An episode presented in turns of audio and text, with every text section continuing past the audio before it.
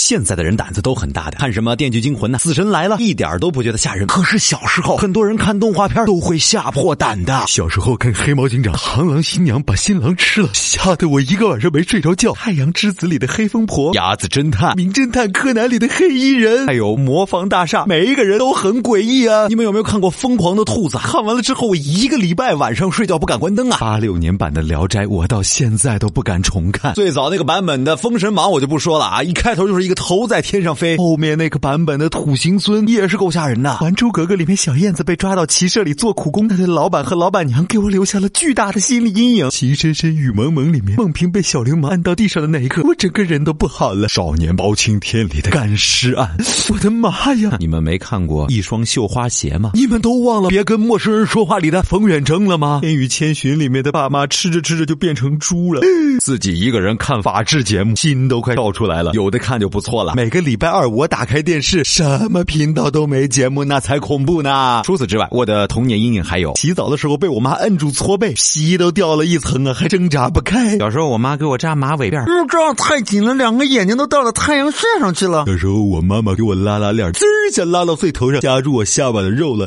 那疼的呀。好了好了，说到小时候害怕的事儿，真是不胜枚举啊。如果你也有小时候留下的不可磨灭的心理阴影，欢迎在我们的音频下方留言，或者找到小传说的公众微信号给我们说两句吧。小船是会划的小船说是说话的说哟。小三，你的心理阴影是什么？每当我的妈妈一身正气的大声疾呼我的全名杨小船，现在想起来还是会午夜惊醒啊。嗯嗯嗯。